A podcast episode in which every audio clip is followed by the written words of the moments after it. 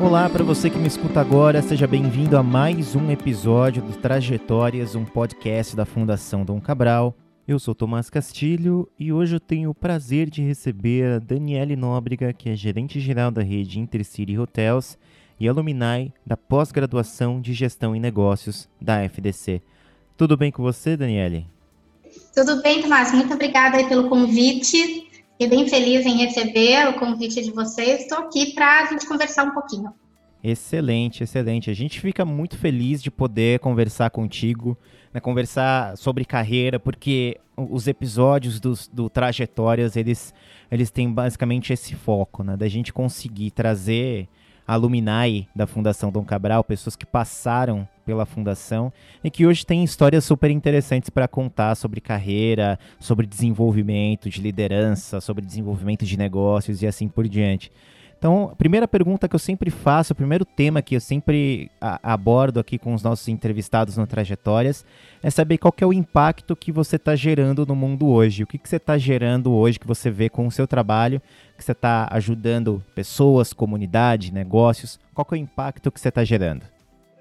Ah, legal, Tomás. Na verdade, assim, eu sou gerente geral de uma unidade de negócios da Intercity aqui em Brasília. E eu também atuo hoje como regional do Centro-Oeste e Sudeste, ou seja, além de, de fazer, de administrar essa unidade de negócios aqui em Brasília, eu também ajudo e supervisiono outras unidades da Intercity, né? Então a gente tem aí na mão da gente, né, se, assim, se eu posso falar assim, a gente tem no convívio da gente muitos colaboradores, muitas pessoas, né?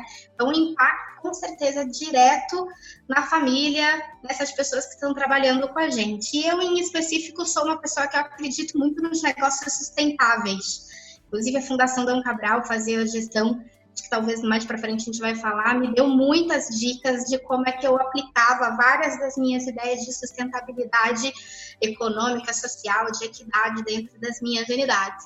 Então, hoje eu fico muito feliz de, só nessa unidade de negócios aqui, eu ter 80 funcionários, onde a gente impacta não só o crescimento profissional deles, executando treinamentos e formando para outros, outros cargos, né, cuidando da carreira dessas pessoas dentro da hotelaria, como também envolvendo eles nos processos sociais que estão, que é a comunidade ao redor.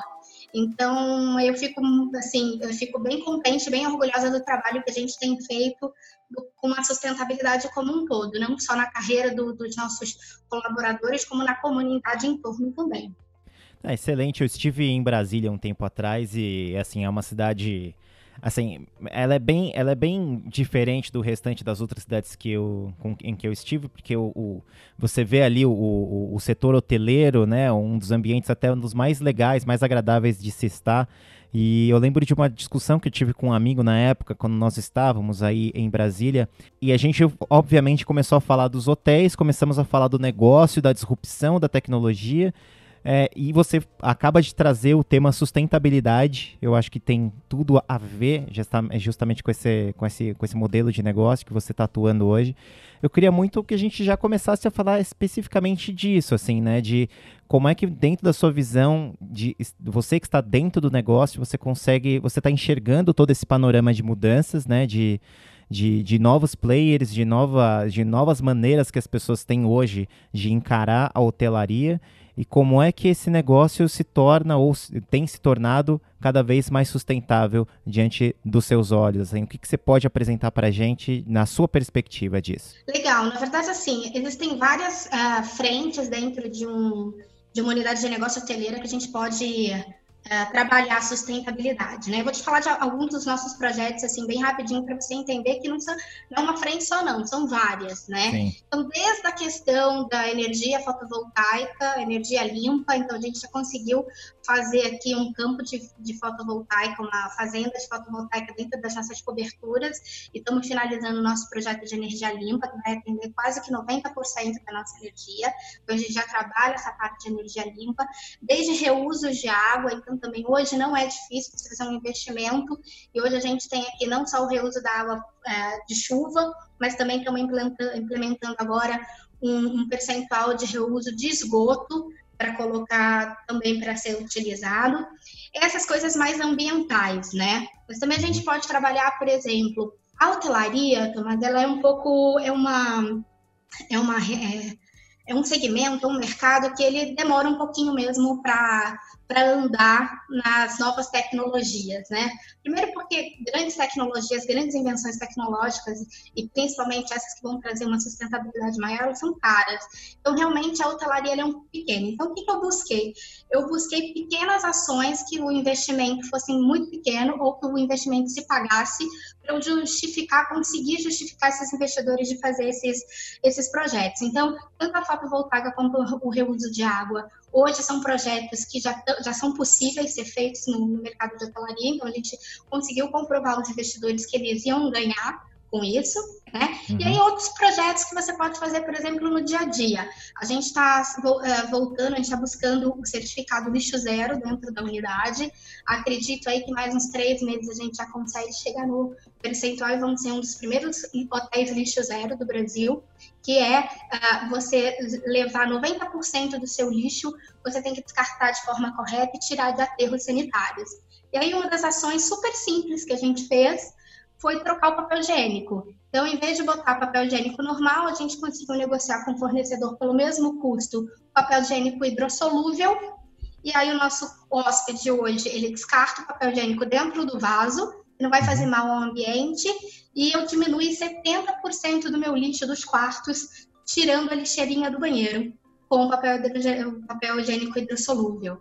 Então, fora isso, a gente também conseguiu fazer aqui na nossa unidade vários treinamentos de sustentabilidade, onde a gente ensinou e reestruturou o carrinho da camareira, por exemplo, para já fazer uma prévia de seleção de lixo dentro do quarto. Então, hoje, por exemplo, 30, 60%, 70% do nosso lixo é reciclável Sim. e a gente tem um centro de armazenamento de reciclagem de resíduos todo formado por voluntários da nossa equipe que vão fazer uma prévia de separação e aí a gente manda uh, pra, pra, ou para as cooperativas ou para as empresas que trabalham com esse produto reciclável e não, e a gente desvia do aterro sanitário. Né? Uma das outras coisas também que a gente é bem orgulhoso é compostar todo o nosso lixo orgânico. Então, hoje, todo o nosso restaurante, todo o lixo orgânico do nosso restaurante é levado para cobertura, onde a gente já tem hoje sete composteiras, e depois que viram adubos vão para nossas hortas ou jardins do hotel, também fazendo todo um ciclo, né? E são todas pequenas ações, é lógico que dá muito trabalho, não é fácil você engajar a equipe para fazer tudo isso, por isso que você tem que fazer realmente muita reunião, tem que fazer bastante projeto, conversar bastante com eles sobre a importância disso para o mundo, né, para a sociedade, para o mundo que a gente vive, é, é, sai muito do nosso ambiente corporativo para o mundo mesmo, eles, sabe, eles saberem que eles estão ajudando a, a, fazer um mundo melhor. E aí, assim, é, é, um, é, um, é uma coisa trabalhosa, mas que nos dá muito orgulho, né? E aí, finalizando, assim, e não menos importante do que isso, a gente tem os, os, os projetos de equidade social, porque eu acho que a gente tem que devolver para a nossa comunidade uh, tudo que a comunidade nos dá. Né? Que se a gente está aqui em Brasília, a gente precisa fazer alguma coisa para a comunidade de Brasília. Então, a gente tem nos nossos projetos de comunidade, de equidade social, a gente tem desde a capacitação uh, profissional, então a gente tem hoje no nosso quadro três camareiras que foram capacitadas por nós, a gente foi lá numa ONG, numa comunidade aqui em Brasília chamada Sol Nascente, que é bem assustador quando a gente fala disso, porque hoje o Sol Nascente é a maior comunidade da América Latina, a 20 quilômetros do, do, nosso presidente, né? Então, se a gente vê, a gente entender que a gente está no centro do poder das decisões, a gente tem a maior comunidade da América Latina de se assustar. Então, a gente foi lá, fez uma parceria com uma ONG e a gente capacita mulheres e aí a gente organiza os seus currículos, indica para os outros hotéis ou então consegue absorver nas, nossa, nas nossas rotatividades, né? E a gente tem alguns outros projetos de empoderamento feminino, porque a gente sabe agora que a gente tem trabalhado muito com feminicídio, com muita violência feminina, então a gente já recebeu aqui três ou quatro convidados que vieram falar de autodefesa, autocuidado para as nossas meninas.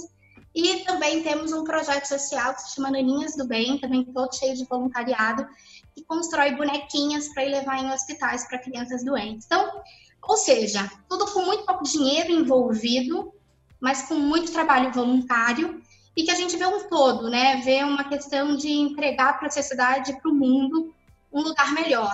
Mas tem que sair um pouco do padrão. Se a gente não, não se esforçar um pouco para sair do padrão, eu sei que realmente é muito difícil fazer. Sensacional, sensacional. E assim, você foi falando, e assim, eu estando aqui na Fundação Dom Cabral, eu vi várias, vários momentos uma assinatura quase da fundação até, porque existem coisas muito similares, né, que a Fundação Dom Cabral também é, é, promove. Eu queria saber especificamente da sua experiência com a Fundação Dom Cabral, assim, acho que é um, um ponto que a gente pode ligar a, a, a essa perspectiva. E assim, o quanto disso, o quanto da experiência influenciou a sua maneira de liderar, a sua maneira de planejar essas ações, por exemplo. Queria que você contasse um pouco pra gente. Olha, mas eu sempre fui uma pessoa muito, muito envolvida, com sempre muito boa vontade. Acho que eu posso falar assim. Eu sempre fui uma pessoa que sempre quis fazer. E aí, assim, há dois anos atrás, quando eu comecei a fazer a fundação, eu aprendi a fazer. É diferente, né? Porque às vezes a gente tem muito boa vontade, mas a gente não sabe ou como começar, ou não sabe fazer corretamente, e as coisas não andam, né? Eu lembro que, é lógico que depois de falar tudo isso, você pode imaginar que a disciplina de sustentabilidade foi a que mais me impactou, né? é, então, a, a, disciplina de pessoas, de sustentabilidade, com certeza foram as que mais me impactaram. E eu me lembro que há dois anos atrás, quando eu tive a, a matéria de sustentabilidade, a minha, é, é, o professor perguntou é, quem, quem, quer fazer perguntas antes de começar é, a aula, e eu, perguntei, eu levantei a mão e perguntei a professora, é caro ser sustentável? E ele me respondeu, você vai ver durante a, a disciplina que não é caro. Precisa de muita, muita vontade ser sustentável, né? E, e, realmente, assim, com as, as, disciplinas da Fundação, tanto de sustentabilidade, que até hoje eu tenho suporte até do professor, ele acabou virando meu mentor, assim, o, o professor Pedro acabou virando meu mentor, não faço nada sem trocar com ele e com outras pessoas, mas desde a sustentabilidade, a pessoas, a gerenciamento, a projetos, né?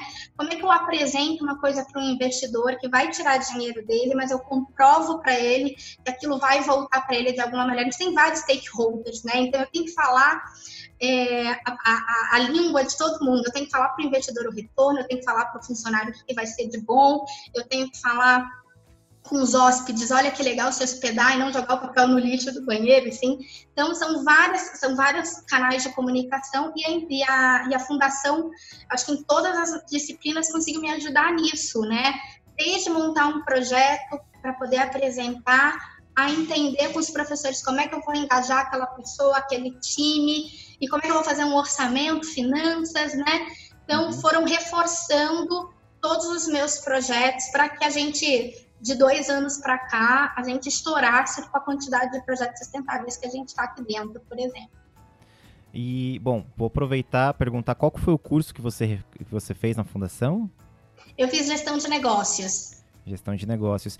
E, bom, com essa, com essa experiência, com todo esse, com toda essa bagagem que você, você recebeu e justamente do que você também teve na sua carreira, é, falando de sustentabilidade, hoje as pessoas constroem dentro né, do, do, imaginário delas, quando elas leem um jornal, uma revista, enfim, ou vão no supermercado, compram um produto orgânico, enfim, é, e às vezes decidem se tornar, ter uma determinada dieta X ou Y, elas estão tomando decisões que, querendo ou não, acabam sendo sustentáveis ou não. É, eu queria saber da sua opinião, pensando na sua perspectiva de sustentabilidade, se o, o, quais são, quais seriam os principais equívocos que as, que as pessoas ou que as organizações cometem sobre esse tema?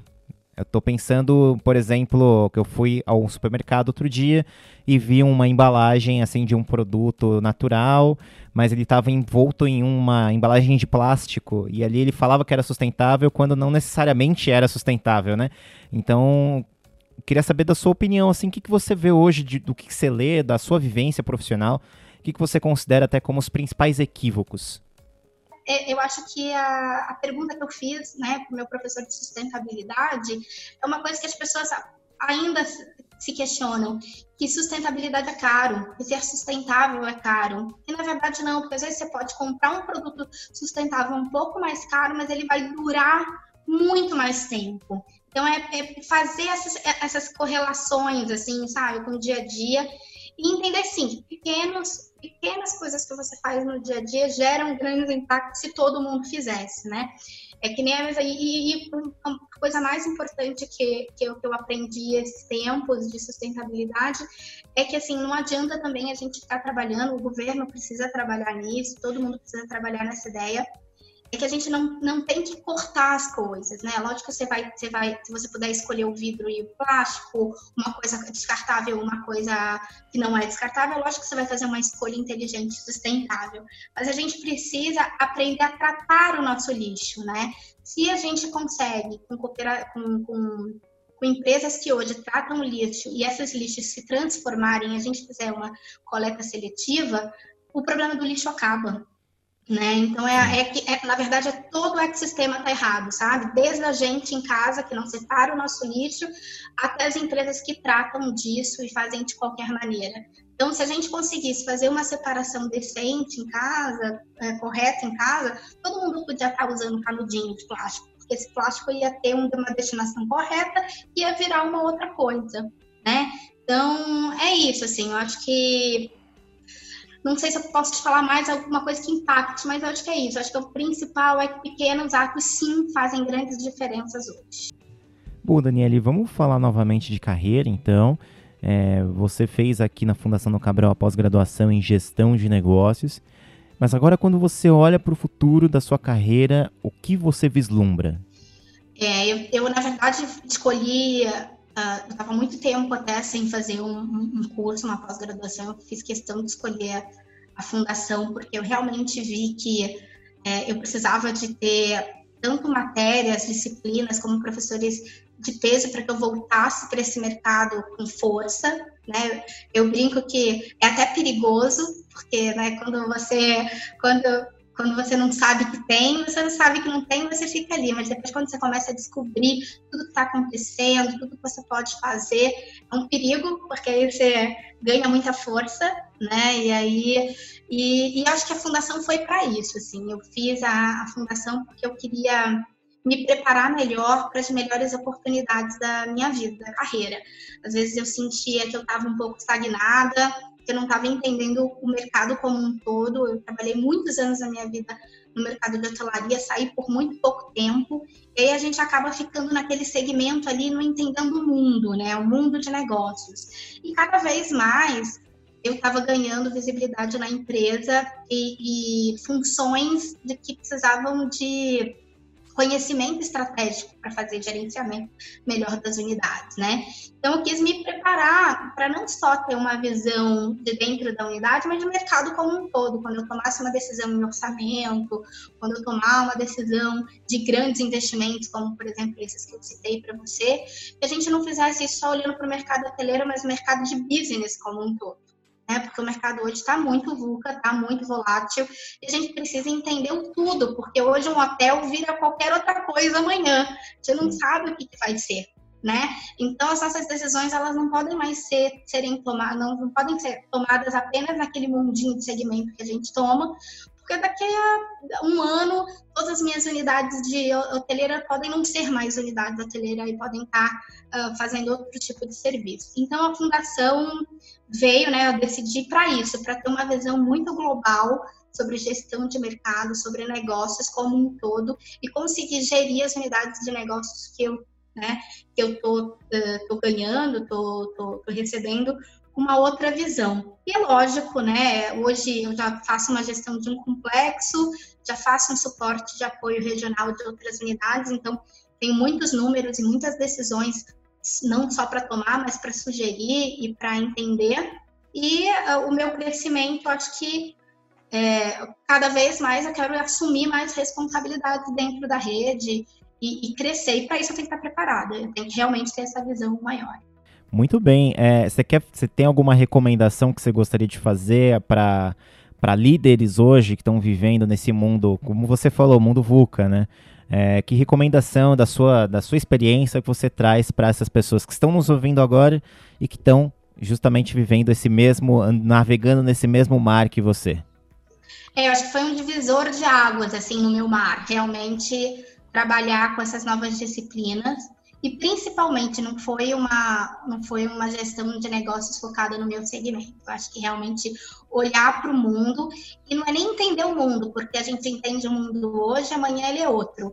Mas acho que é abrir a mente para ficar bem, sempre bem antenado com as coisas que estão acontecendo. Hoje, por exemplo, eu trabalho com serviço, então trabalhar com serviço é trabalhar com gente, né? São as pessoas que prestam. Eu não tenho robô prestando, uh, fazendo check-in, check-out, arrumando os apartamentos, servindo no restaurante. É gente, né? E, gente, hoje está muito diferente, né? Os meus colaboradores de hoje são muito diferentes dos meus colaboradores de. São todas essas gerações novas que estão surgindo, né?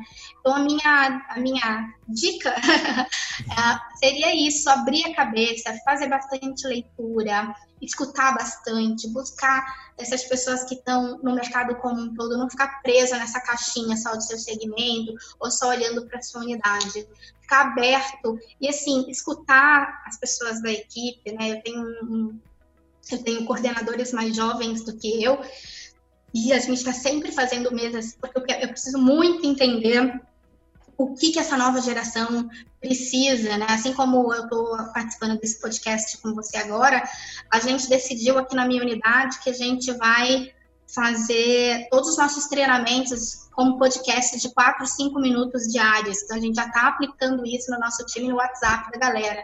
E a gente vê que dá muito mais resultado que aqueles treinamentos sentadinhos de uma hora, duas horas, uhum. e as pessoas estão indo para casa e tal. Então, isso foi, isso foi uma indicação de um gestor meu mais novo, está super antenado com essa galera. Então, é isso. Assim, eu acho que se abrir, abrir a mente, tá todo, hoje todo mundo pode contribuir né, para o melhor do mercado. E a gente, como gestora, a gente tem que entender isso, tem que pegar as melhores ideias e aplicar. Né? O nosso papel é fazer com que é, essas, essas ideias aconteçam. Mas as ideias elas podem chegar de qualquer lugar. Muito bem, muito bem, excelente. Eu conversei hoje com a Daniele Nóbrega, gerente geral da rede Intercity Hotels. É, muito obrigado pelo seu tempo, viu, Daniele? Pela, pela, por tudo que você falou aqui com a gente. Obrigado a você, eu, foi um prazer. Estou aqui à disposição sempre que vocês precisarem. Então nós ficamos aqui neste episódio. Ouça os outros episódios da série Trajetórias, caso você não tenha escutado ainda. E fique ligado para a próxima semana, mais um episódio. Um grande abraço e até lá.